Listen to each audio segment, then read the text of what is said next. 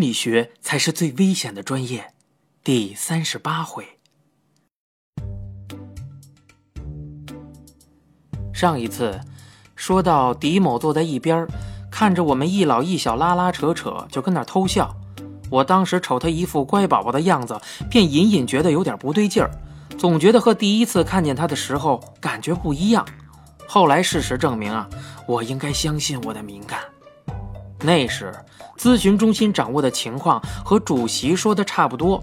事情的起因是政法学院那个宿舍的女生 A 总是偷偷带着男朋友留宿，同屋的姑娘很反感，但是又磨不开面子说他，偶尔旁敲侧击一下。A 呢总是不当回事儿，而他们宿舍有一个女生 B，从小就有梦游症，成年后逐渐不再犯了。出事的那天晚上，B 的梦游症突然发作，在夜里起身掐住了 A 男友的脖子，众人大声呼救，但是 B 的力气出奇的大，根本挣脱不开，所以发生了之后的一幕。怪不得说那个男生晕倒后那里还翘着，原本是窒息造成的。我看过一篇资料。说，十七世纪的欧洲，狱卒发现吊死的男性囚犯会勃起并射精，所以他们异想天开，想用窒息的办法来治疗阳痿，可惜不怎么管用。人在直立状态下勒住脖子，会促使阴茎出血，并且因为缺氧导致多巴胺加速分泌，会产生超乎寻常的快感，这个叫性窒息。好奇的孩子千万别试。电影《杀死比尔》里演比尔的演员就是玩这个玩线了，死了。想到这里，我发觉事情有疑点。如果 B 能把 A 男友掐成性窒息的状态，那他的力气得多大呀？因为那种状态也不容易达到，最好采取站立的姿势才能保证阴茎充血。我当时脑补了一下。一个弱女子双手把一个大老爷们提在半空中的画面，哎，打了个哆嗦呀。姥姥说，她刚才说的这个版本呀，是自称有梦游症的 B 女生说的。当初校方先听取了她的叙述，所以坊间传的都是这个。如果事实如此的话，那么 B 就没有任何责任。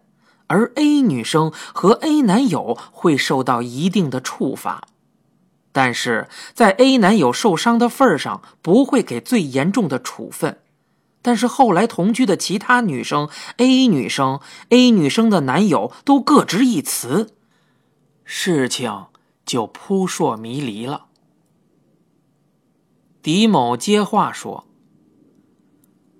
我跟老师整理了一下，呃，几个当事人的说法，呃，列了个高度概括的单子。说着，他从桌上拿起一张破纸，递给了我。我接过来看了看，居然没看明白。这单子上是这么写的：“B 证词：冒号，我在梦游，我掐 A 男友。”四女证词：冒号，B 没有梦游，不是我们掐 A 男友，B 也没有掐 A 男友。这里的四女指的应该是被关在门外的那四个女生。A 证词：冒号，男友自己掐自己。A 男友证词：冒号，有别人掐我脖子，不是 A 掐的。看完单子呀，我觉得一阵头晕。我估计听友听完之后也是一脑的问号。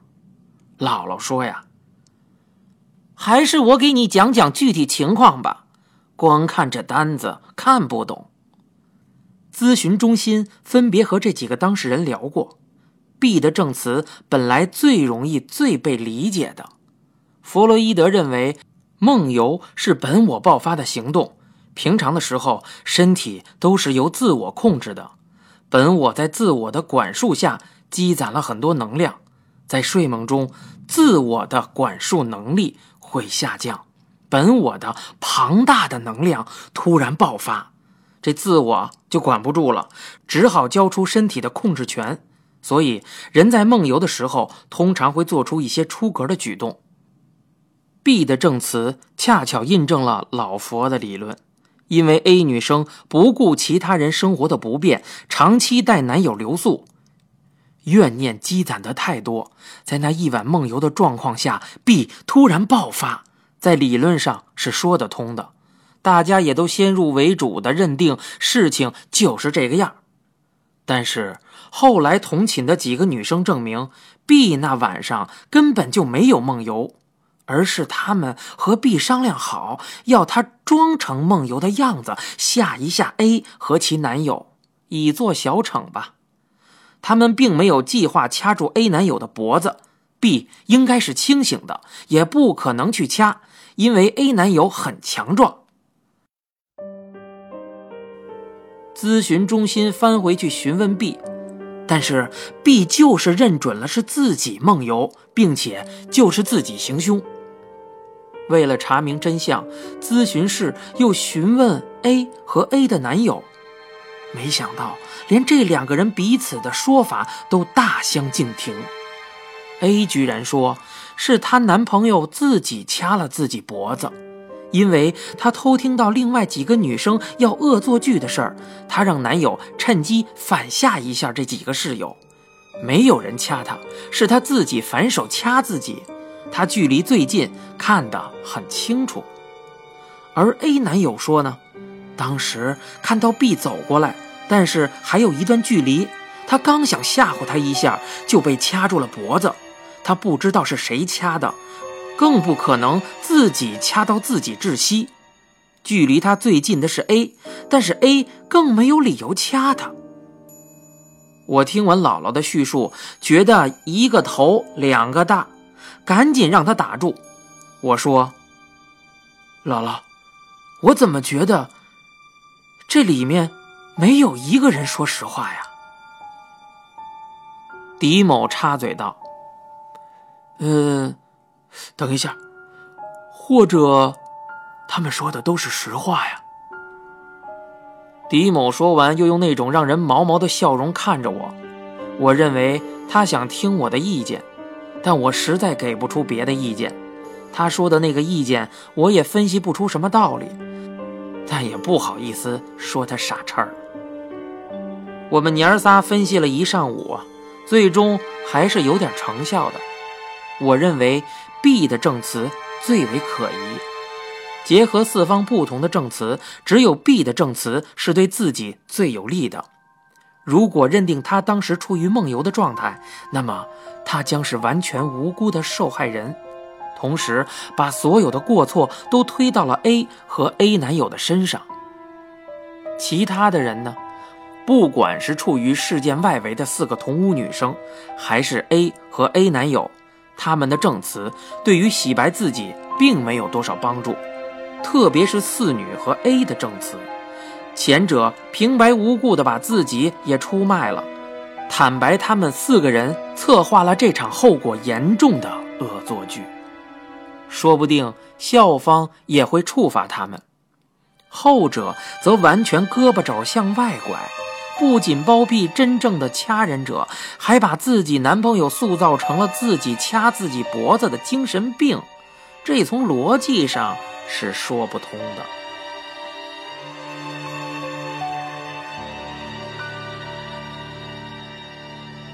姥姥拍案而起，觉得我分析的特他妈有道理。他说道：“对对对，热力学有一个熵增定律，这个定律呀可厉害了，不光解释了物理问题，还解释了好多社会学和心理学问题呢。人呐，都是趋利避害的，都为自己好，这种自发的为自己好的现象，就可以称为熵增现象。”谁要是老跟自己过不去呀，那就变成熵减了，是非常少见的。而且局部熵减势必伴随更大的熵增。说到这熵增定律啊，其实就是热力学第二定律。感兴趣的听友可以在网上查查资料，就明白姥姥说的意思了。我和狄某面面相觑，估计他跟我一样，什么都听不懂。姥姥突然意识到自己说多了，有些不好意思。她说：“她丈夫是学物理学的，自己呀也就随口带出来了。”这是我第一次听姥姥谈自己的丈夫，心里咯噔一下，但是表面上没有任何反应。我说：“好嘛！”吓了我一跳。我还以为您入了什么邪教呢，满嘴胡说八道。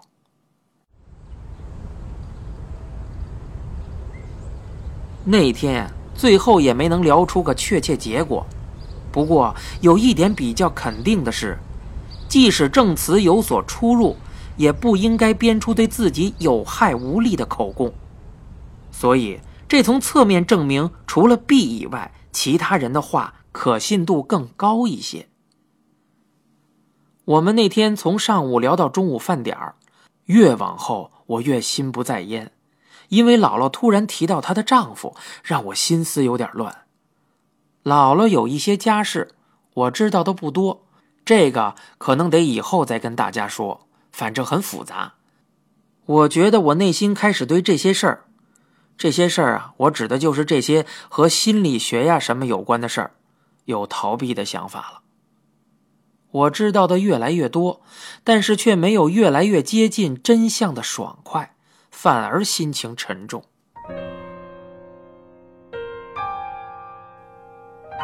过了一段时间，我都差不多把桃色丑闻那事儿忘干净了，结果咨询中心却出了大骚乱。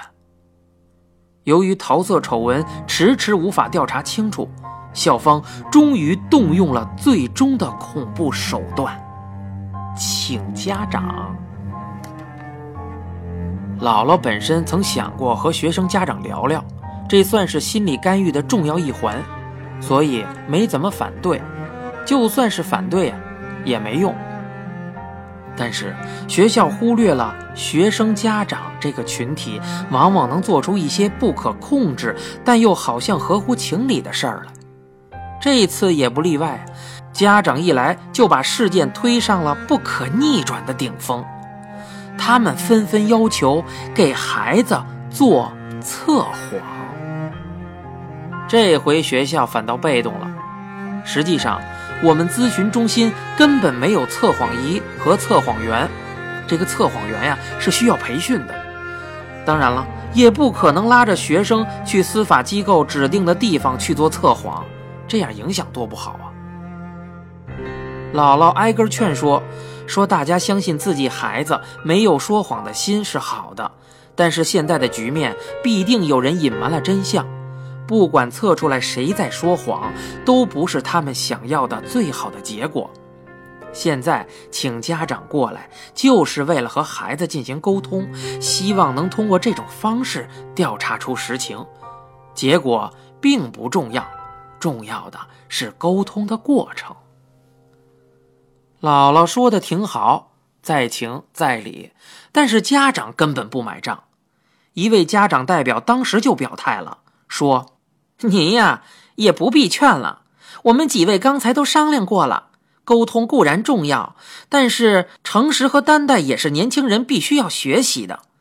学校已经调查了一个多月了，要是能承认，早就承认了。”不管是谁家的孩子在扯谎，我们都能接受。现在啊，只需要一个事情的真相，赶紧把这事儿结束。姥姥真是有苦说不出，心想：你们倒是明事理，可让我上哪儿给你们弄测谎仪呀？后来实在没办法，郑老师想了个退而求其次的主意。这个主意啊，干脆。就是跟家长实话实说，说我们没有测谎的那些个玩意儿，但是可以用其他的手段来查明真相。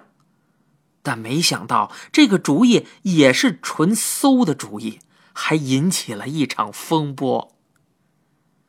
我给这个馊主意起了个名儿，叫“真心话密室”。郑老师的主意是找一间空的教室，再找一扇屏风，姥姥或者郑老师自己一个人坐在屏风后面，蒙住眼睛，只请那个要测谎的学生在教室里。老师问问题，请他们依次走进屏风后面。答案如果是肯定的，就用手指点一下老师后背，再走出来。别人不能偷看。这样，在完全匿名的情况下，就可以问出事情的真相。但，这其实就是一个小诡计。正如那位家长代表所说的，已经调查一个月了，想坦白早就坦白了。郑老师设计的这个小伎俩，仪式感十足，但实际根本什么作用也没有。然而，不管是否有人坦白，老师从教室里出来之后，都可以声称：“我已经都清楚了，我肯定这位同学诚实的勇气，所以不会公开。我也已经知道的，我会和校方商量一个最妥的处理方式，请各位家长放心。你们的孩子通过这件事儿都充分吸取了教训，我相信他们在以后会更审慎地处事儿和做人。”谢谢，掌声呱唧呱唧呱唧呱唧。郑老师和姥姥合计了半天，觉得这办法应该是可行的，至少能先争取一点时间。但是他们不会想到，学生们除了坦白和不坦白，还有第三种选择。